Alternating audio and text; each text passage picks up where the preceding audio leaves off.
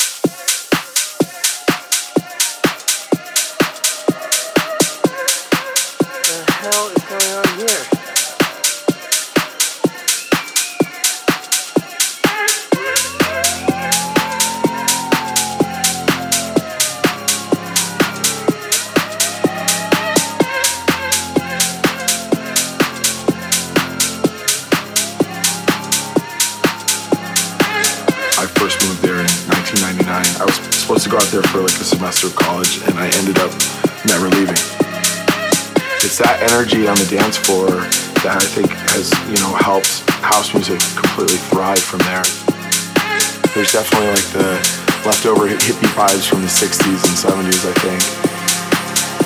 Uh, it's just a great place to go out. There's something going on every night of the week, and people there are fun, and it's just, yeah, I love it. San Francisco, where's your disco?